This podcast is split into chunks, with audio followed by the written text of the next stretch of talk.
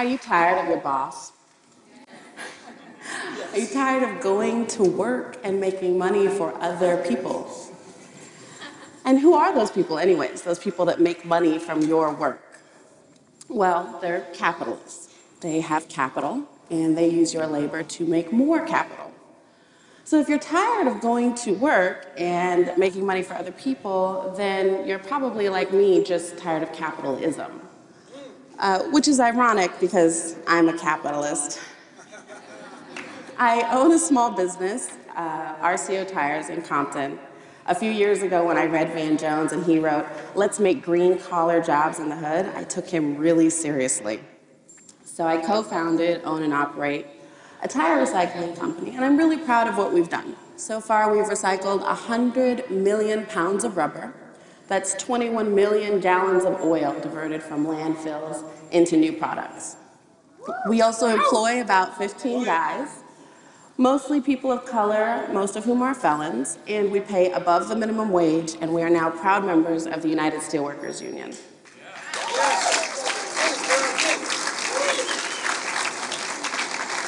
Now, RCO is not a cooperative now, it's a privately held company with community-minded ownership. But I would like it to become one. I would like for them to fire the boss. That's me. And I'm going to tell you why, but first let me tell you how we got started. So a lot of people ask, you know, how did RCO come to be? And I have to be really honest. I leveraged my white privilege. So here's how white privilege worked for me and RCO. My white grandmother was born on her family's plantation in Arkansas in 1918. She traveled with her white father west following the oil boom and he held various union oil jobs, jobs which would have never been given to my black great grandfather had he lived here at the time.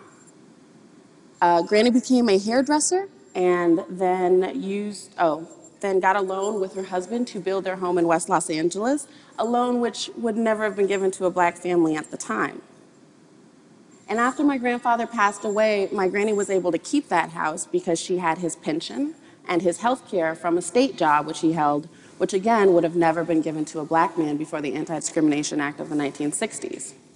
So you fast forward 30 years and I graduate and I want to start my own business with a pile of debt and a credit card and no experience in the tire industry.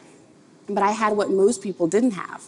I had a clean, safe, free place to live. I moved in with my grandmother and I was able to rent our first warehouse, buy our first truck, pay our first employees, because I didn't have to worry about paying myself, because I didn't need to feed myself, because I am the direct beneficiary of generations of white privilege. Now, telling the story of white privilege is important because very often people say, oh, we want more companies like yours. We want more RCOs. We want more black-owned businesses, female-led, triple bottom line, ban the box, green manufacturing companies, right? But the question we have to ask is where's the wealth, where's the money, where's the capital in our communities to build the type of businesses that we want? And in telling the story of the white side of my family, I named a dozen ways where blacks were excluded from the economy, whereas the white side of my family was able to gain access and traction and build wealth. Primarily because racism and capitalism are best homies. But but what that means is that when we ask ourselves, you know, why are our communities broke? Like, we're not just broke because we're broke. We're broke for a reason. Historical context really does matter.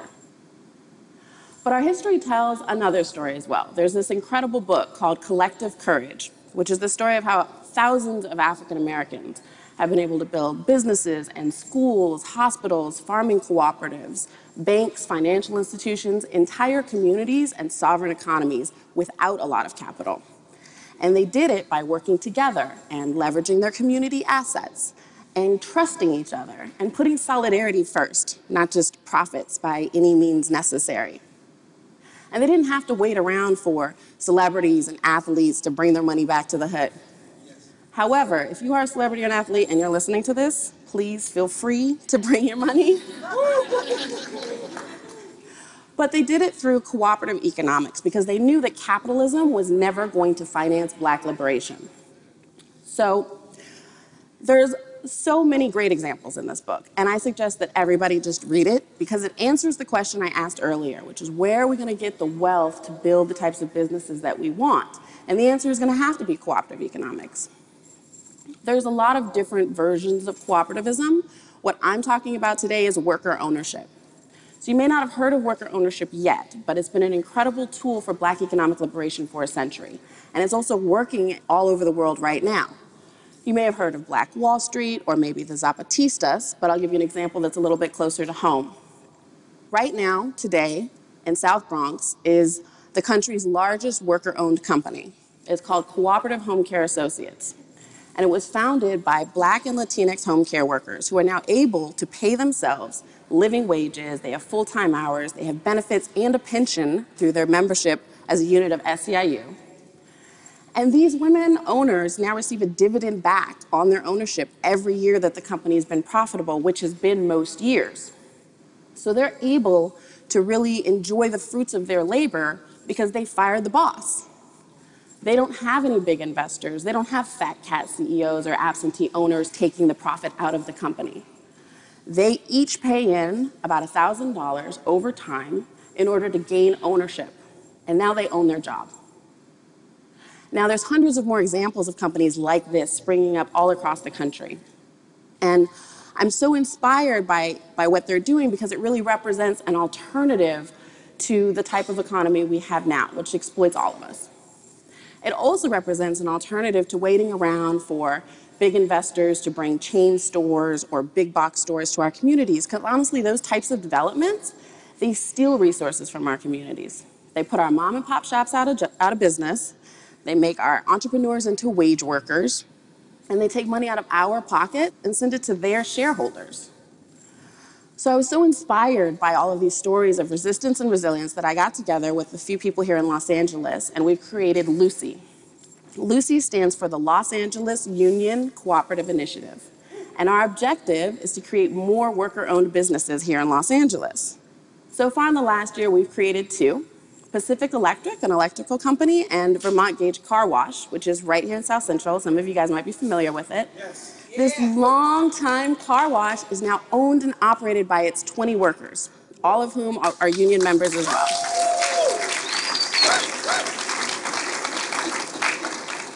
So you might be wondering why the focus on union worker ownership, but there's a lot of good reasons why the labor movement is a natural ally to the worker ownership movement. In order to build these companies that we want in our community, we're going to need a few things. We're going to need money, we're going to need people, and we're going to need training. Unions have all of those things. America's working class has been paying union dues for decades, and with it, our unions have been building dignified, decent, and democratic workplaces for us. However, union jobs are on the steep decline, and it's time for us to start calling on our unions to really bring all of their financial and political capital to bear in the creation of new union living wage jobs in our communities. Also, union halls are full of union members who understand the importance of solidarity and the power of collective action.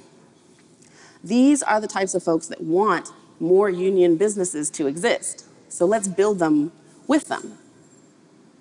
Learning from our unions, learning from our past, learning from our peers are all going to be very, very important to our success which is why I'd like to leave you with one last example and a vision for the future. And that vision is Mondragon, Spain. Mondragon, Spain is a community built entirely around worker cooperatives. There's 260 plus businesses here manufacturing everything from bicycles to washing machines to transformers. And this group of businesses now employs 80,000 people and earns more than 12 billion euro in revenue every year. And all of the companies there are owned by the people that work in them. They've also built universities and hospitals and financial institutions. I mean, imagine if we could build something like this in South Central. The late mayor of Jackson had a similar idea. He wanted to turn his entire city into a Mondragon-like cooperative economy, calling his ambitious plan Jackson Rising. And when I look at Mondragon, I see really what working class people can do for ourselves when we work together and make decisions for ourselves and each other and our communities.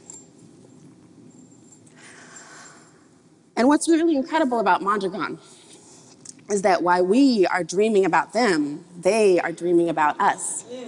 This community in Spain has decided to launch an international initiative to create more communities like it all over the world by linking up with unions, by supporting organizations like Lucy, and by educating folks about the worker ownership model. Now, here's what you can do to be a part of it. If you are a union member, go to your union meetings and make sure that your union has a worker ownership initiative and become a part of it. If you're an entrepreneur, if you have a small business or you're interested in starting one, then link up with Lucy or another organization like us to help you get started on the cooperative model. If you're a politician or you work for one or you just like talking to them, please get the city, state, federal, and county legislation passed that we need in order to fund and support worker owned businesses. And for everybody else, learn about our history, learn about our models, and seek us out so that you can support us, you can buy from us, invest in us, lend to us, and join us because it's really going to take all of us in order to build the more just and sustainable and resilient economy that we want for ourselves and our children. And with that, I would like to leave you with a quote from Arundhati Roy. And she writes Our strategy should not be only to confront the empire, but to lay siege to it, to deprive it of oxygen, to mock it, to shame it with our art, our literature, our music, our brilliance, our joy, our sheer relentlessness, and our ability to tell our own stories, not the stories that we're being brainwashed to believe. The corporate revolution will collapse if we refuse to buy what they're selling their ideas, their version of history, their wars, their weapons, their sense of inevitability. Because know this they be few and we be many. They need us more than we need them. Another world is not only possible, she's on her way. And on a quiet day, I can hear her breathing. Thank you.